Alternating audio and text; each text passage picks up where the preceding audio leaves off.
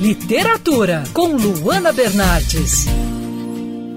Hoje eu selecionei alguns livros para você ouvinte que falam sobre os horrores da Segunda Guerra Mundial durante a luta contra o nazismo. Começo com o Diário de Jane Frank, um livro que começa inocente como um diário de uma menininha mesmo, com preocupações triviais da idade, mas que ganha um peso histórico sem precedentes com a evolução da leitura. Sem saber, Anne escreveu uma das principais obras do século passado, denunciando a fuga de judeus e os crimes cometidos contra a humanidade. O livro foi publicado aqui no Brasil pela editora Record.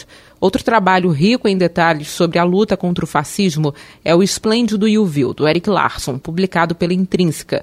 O livro é um dos melhores que já li sobre o período da Segunda Guerra Mundial. O autor traz um pouco dos bastidores da luta de Churchill, então primeiro-ministro da Inglaterra contra a Alemanha nazista, e como Londres resistiu durante os bombardeios.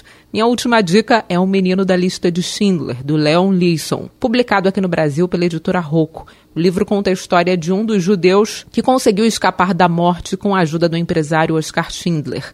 Uma história dura, difícil de ler, mas que traz um pouco de esperança na humanidade. Quer ouvir essa coluna novamente?